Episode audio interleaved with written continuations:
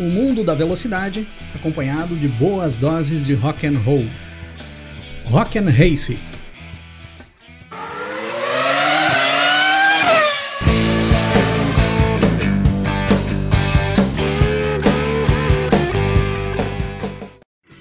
Fala pessoal, tudo bem com vocês? Grande Prêmio da Emília-Romanha 2022. Tivemos agora nesse último final de semana a quarta etapa do Campeonato Mundial de Fórmula 1 2022. Um banho de água fria na torcida ferrarista, que esperava muito fazer uma festa em casa, e um atropelo do Touro Vermelho, guiado pelo Max Verstappen, sobre os seus principais rivais. Nós já vamos falar sobre tudo isso aí, mas antes, como de praxe, eu vou trazer aqui alguns comentários que vocês deixaram lá no vídeo da semana passada com os palpites de vocês em relação ao que seria esse grande prêmio da Emília-Romanha. Vamos ver como é que tá o nível de assertividade da galera aí após o grande prêmio. Comentário do Kingslayer BR. Poli, Max, top 10 da corrida. A galera pegou gosto de fazer o top 10 aqui, né? Primeiro, Max. Segundo, Leclerc. Terceiro, Checo. Quarto, Sainz. Quinto, Norris. Sexto, Hamilton. Sétimo, Ricardo. Oitavo, Russell. Nono, Bottas. Décimo, Alonso. E aí ele termina dizendo: Vou errar tudo. Cara,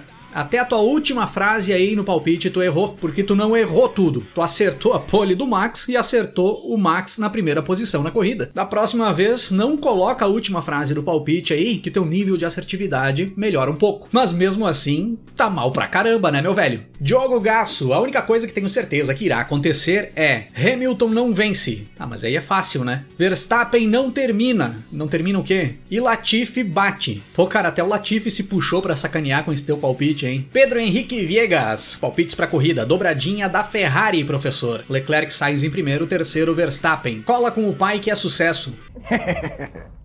Ana Maria, as corridas que tem sprint podem ter surpresas, eu acho. Vou dar meu palpite pela primeira vez. Como sei que vou errar e ser zoada, aí vai. Verstappen primeiro, Leclerc segundo, Hamilton terceiro. Leclerc faz a pole. Olha, Ana Maria, tu acertou duas partes no teu palpite. P1 do Verstappen na corrida, tá certo, e acertou também que seria zoada. E tá aqui a zoação para esse teu palpite aí bem fora da casinha, né? Errou! Dalmiro Filho, membro aqui do canal e o nosso mestre dos palpites. Leclerc primeiro, Verstappen segundo, Norris terceiro. Eita, fui conservador demais, Cris. Espero acertar os três. Acertou um, Dalmiro acertou o Norris em terceiro. Eu acho que considerando que os teus palpites anteriores vinham sendo um absurdo de ruins, já temos uma evolução por aqui. É verdade. America from Hell. Se não rolar uma zebra, a vitória vai ser Ferrari ou RBR. Cara, isso aqui não é palpite. Isso aqui é a mesma coisa que dizer que a água é molhada.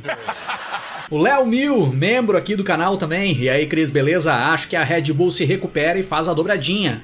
Olha aí, Léo. Max primeiro, Checo segundo, Leclerc terceiro. E acredito em uma boa corrida das McLaren. Cara, é o segundo grande prêmio seguido que alguém te ferra bem no final da corrida. Lá na Austrália tinha sido o Max Verstappen, que te sacaneou com a quebra do motor bem no final. E agora o Leclerc, com aquela rodada ali no último domingo, quebrou o teu palpite. Mas tá no caminho, cara. Continua assim que um dia tu chega lá. Às vezes não. Léo Senna, outro membro aqui do canal e grande parceiro. Lá vai o meu, Cris. Sprint, Max primeiro, Alonso segundo, Sainz terceiro. Corrida, Leclerc primeiro, Max segundo, Alonso terceiro. Léo, começa a repensar as apostas no Alonso aí, cara. O Alonso tá te derrubando em todas. Diego Mamelli, outro membro aqui do Rock and Race, palpite pra corrida. Primeiro Verstappen, segundo Pérez, terceiro Leclerc. Outro que tomou uma ruim por conta da rodada do Leclerc no final. Tava tudo bem encaminhado, mas o Charles resolveu quebrar com vocês. Claudinei, se o sniper não atrapalhar, acho que a Ferrari leva.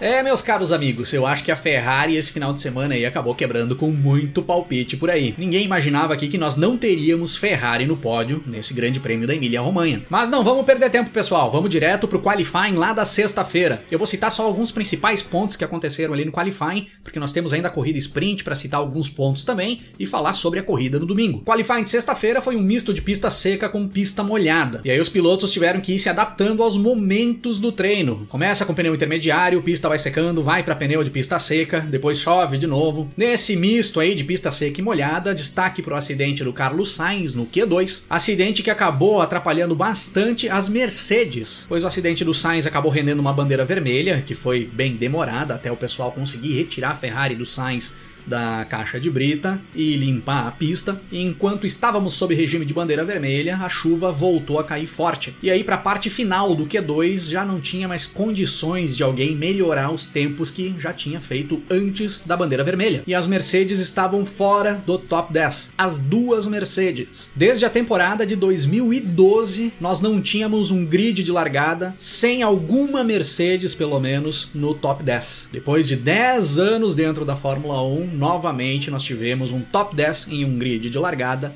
sem as duas Mercedes. Lewis Hamilton ficou com a 13ª posição e o George Russell ficou com a 11ª. No Q1, claro, fica um grande destaque para o Max Verstappen levando a pole, onde todo mundo apostava em uma pole do Charles Leclerc com a Ferrari. Leclerc acabou ficando com a segunda posição. Lando Norris impressionando muito, colocando a McLaren em terceiro no grid de largada para a corrida sprint do sábado. Magnussen impressionando também, colocando a Haas na quarta posição. Fernando Alonso em uma boa quinta posição com a Alpine, sendo que a Alpine do Alonso neste final de semana tinha atualizações. As atualizações vão ir para o carro do Ocon na próxima etapa, em Miami. Daniel Ricciardo em uma boa sexta posição com a McLaren. Pérez em sétimo, abaixo do que se espera para o Pérez. Valtteri Bottas dentro do top 10, na oitava posição, uma boa posição para o Bottas também. O Vettel na nona posição, também uma boa posição de largada para o Sebastian Vettel para a corrida sprint do sábado. E o Carlos Sainz na décima posição, pois ele não tinha carro para fazer tempo no Q3 após a batida que ele tinha dado durante o Q2. Na corrida sprint do sábado, pessoal, eu achei uma boa corrida sprint. Na minha opinião, foi uma das melhores corridas sprints que nós tivemos até o momento, desde as que nós tivemos no ano passado até essa primeira aqui de 2022. Corrida sprint bem competitiva, com os pilotos se atacando bastante, principalmente naquele pelotão ali intermediário da terceira posição para trás. Nós tivemos o benefício ali na corrida sprint de ver o Sérgio Pérez e o Carlos Sainz largando mais de trás nesse pelotão da frente, e aí eles vieram escalando o pelotão com carros melhores. Nós tivemos a troca de posição logo na largada, onde o Leclerc larga melhor do que o Verstappen e pula para a primeira posição, e isso nos deu a oportunidade de vermos lá no final da corrida sprint aquela bela briga pela primeira posição entre o Verstappen e o Leclerc, que já vem sendo rotina nessa temporada. E aí o Verstappen consegue buscar o Leclerc no final da prova. O Leclerc teve mais problemas com desgaste de pneus. O Verstappen conseguiu poupar mais pneus com a Red Bull. E o Verstappen vai para a primeira posição na corrida sprint e fecha as 21 voltas em primeiro, com Charles Leclerc em segundo,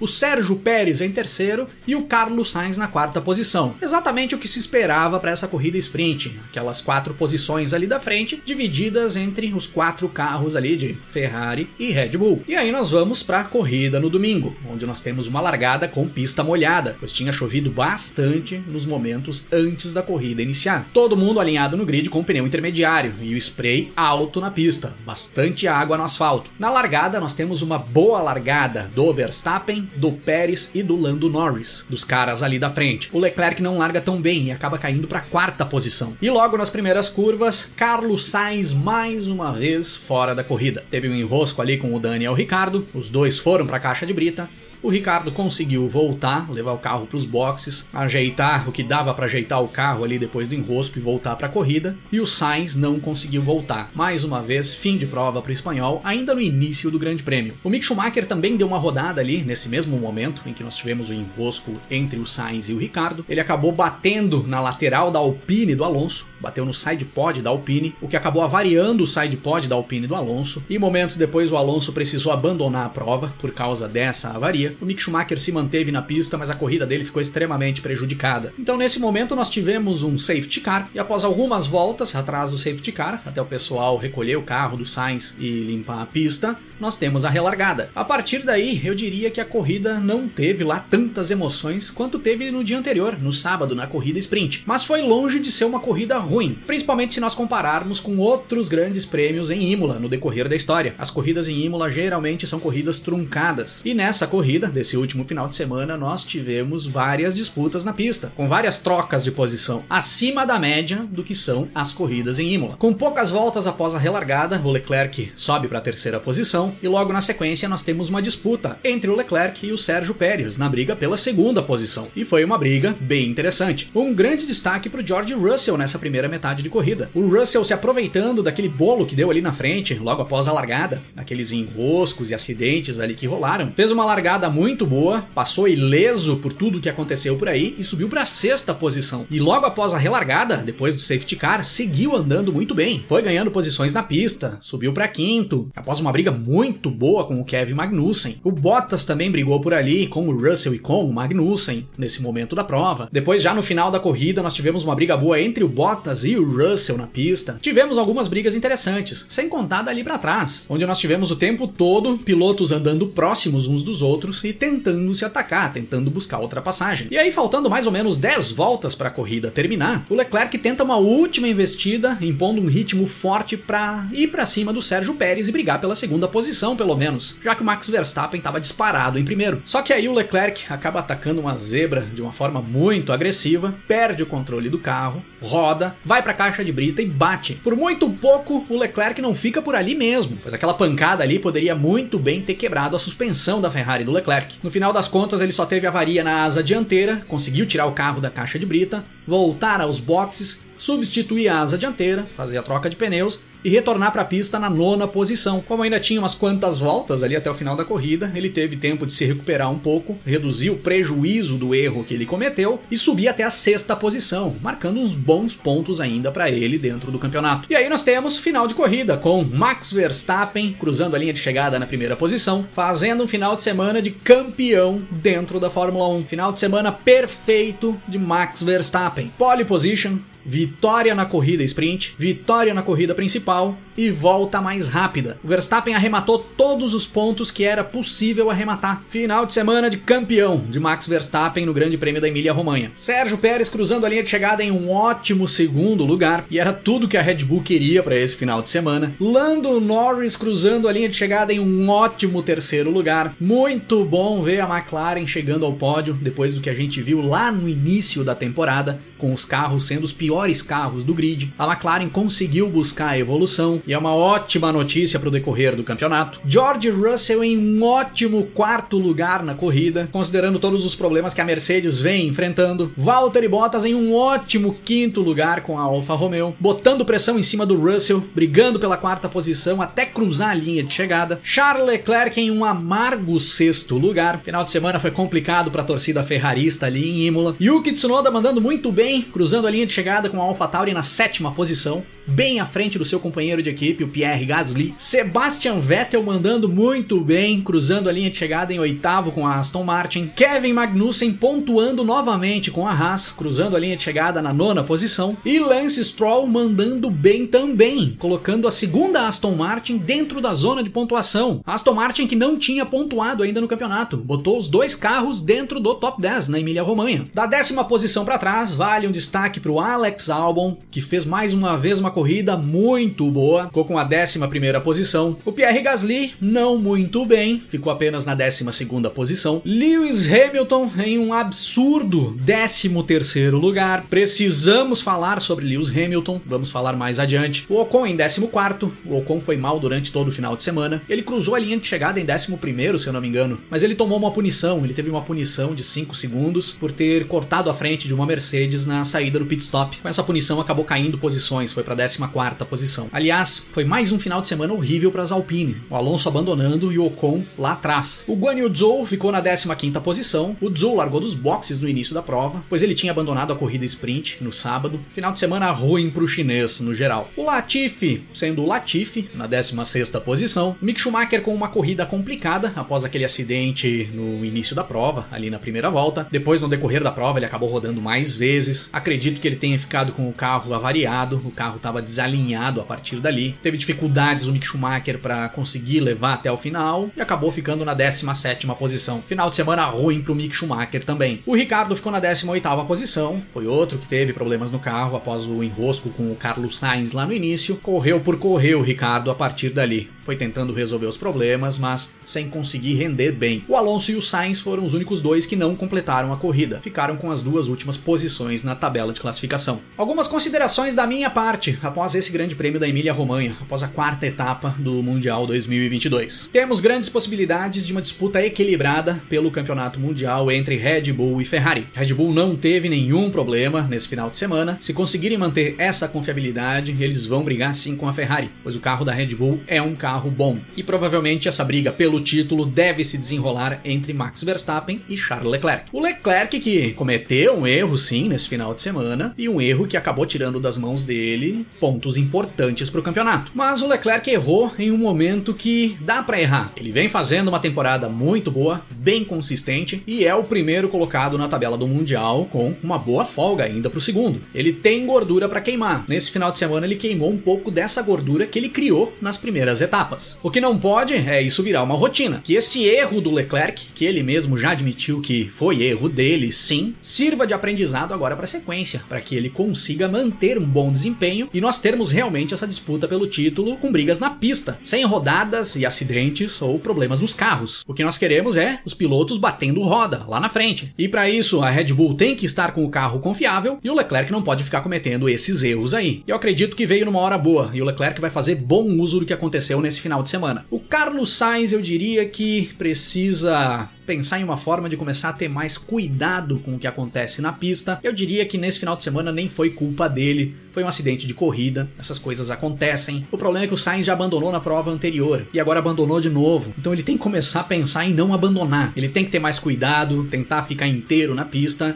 e depois ir brigando por posições no decorrer da prova, pois carro ele tem para isso. Tanto que na corrida sprint ele larga na décima posição e cruza a linha de chegada em quarto, com poucas voltas, com 20 voltas de corrida. Então, para quem tá com um equipamento bom na mão e pode fazer uma boa corrida no decorrer de todas as voltas, no decorrer de toda a quilometragem, no momento eu acho que o ideal é tentar se manter na pista. E aí deixa as coisas acontecerem na sequência. McLaren me impressionando muito com a evolução do carro. Eu falei aqui, lá na análise do Grande Prêmio do Bahrein, após a primeira corrida, que na minha opinião a McLaren ia andar o ano todo no fundo do grid. Eu já queimei a minha língua. A McLaren já tem pódio no ano e a princípio eles resolveram bem o problema aerodinâmico que o carro tinha lá no início do ano e tomara que isso se mantenha assim. Tomara que não tenha sido só para essas últimas duas pistas. Tomara que seja uma sequência aí de bom rendimento da McLaren, porque isso é muito importante para a briga no campeonato, principalmente ali da terceira posição para trás. Fiquem de olho no Alex Albon, pessoal. O Albon já pontuou com a Williams na Austrália em uma estratégia extremamente ousada dele e da equipe, e agora em Imola chegou na 11 primeira posição, segurando atrás dele por boa parte parte da corrida o Pierre Gasly com uma AlphaTauri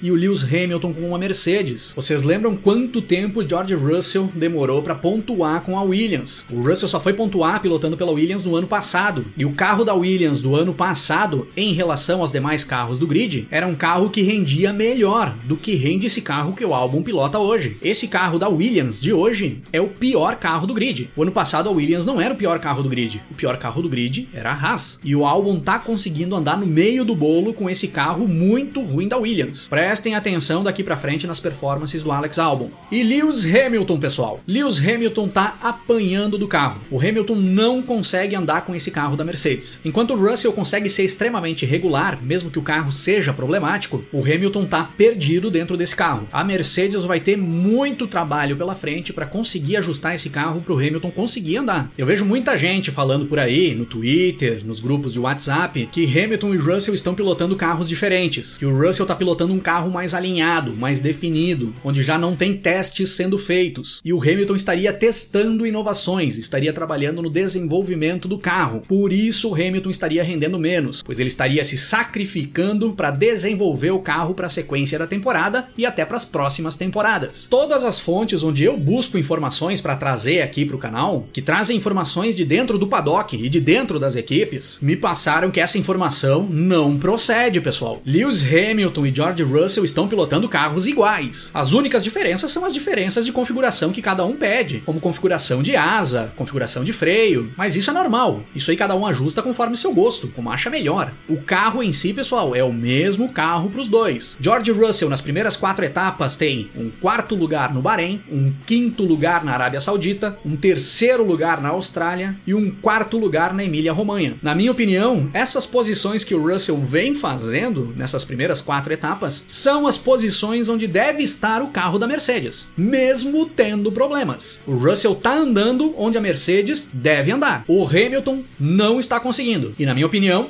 é problema de adaptação? Sim, o Hamilton não conseguiu se adaptar com esse carro ainda. Muito trabalho para o inglês e para a Mercedes para as próximas etapas. E vamos esperar os próximos capítulos para termos conclusões mais definidas. Considerando os desempenhos dos pilotos em Imola neste último domingo, como é que ficou a banda do Rock and Race do Grande Prêmio da Emília-Romanha 2022? A banda do Rock and Race dessa semana tem George Russell na bateria, Sérgio Pérez no contrabaixo, Lando Norris no violão e Max Max Verstappen como o frontman da banda, fazendo a guitarra e o vocal. E quem vai carregar a aparelhagem da banda essa semana é novamente o senhor Lewis Hamilton. E quem duvidar de mim, tá maluco.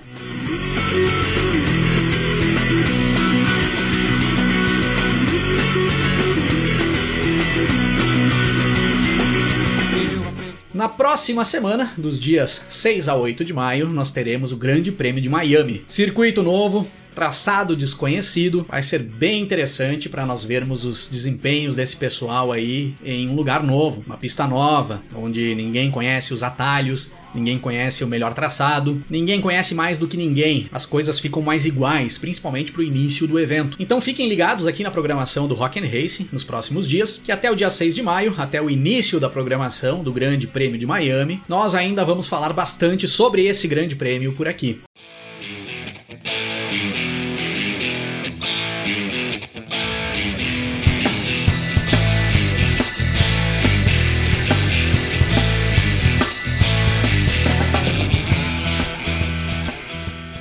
Para encerrar o episódio de hoje aí, pessoal, eu vou rodar um som de uma banda nacional, uma banda brasileira, que lançou o álbum aí faz pouco mais de duas semanas, o álbum chamado Linhas da Estrada. E eu tô falando da banda Amargo Malte. Para quem não conhece ainda, é uma banda que eu já venho rodando nos programas Rádio Rock and Race das últimas semanas. Inclusive anunciei o, o lançamento do álbum uh, há duas semanas atrás, duas, três semanas atrás, alguma coisa assim. E o álbum já está disponível nos serviços de streaming. Quem curtiu o som aí é só buscar mais músicas aí dos caras, que o som é bom demais mesmo aí. Para quem curte um rock progressivo aí, um rock nacional progressivo, de extrema qualidade, Amargo Malte. Eu vou rodar aqui a música homônima da banda, Amargo Malte. Se liguem aí no som bebo, eu como. O bom e velho rock and roll. Rima com chuveiro. Entra noite, madrugada.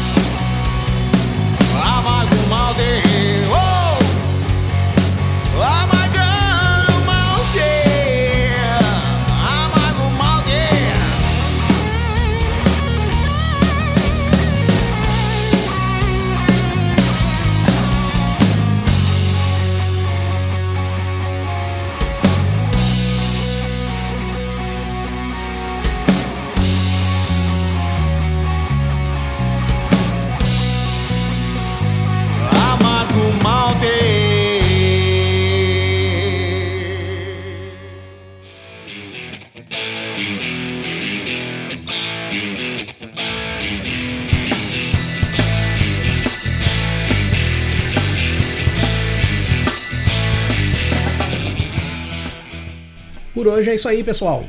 Se curtiu o nosso conteúdo por aqui, dá uma passada também no nosso canal no YouTube, é youtube.com/barra rockandrace, para você curtir também os nossos episódios em vídeo. E para me seguir nas redes sociais, é só procurar aí no Twitter ou Instagram, arroba Cris8Silvestre, que eu tô por lá também. Valeu pela parceria e pela audiência. Um grande abraço para todo mundo. Até mais. É só o que eu penso. Começo a ouvir acordes.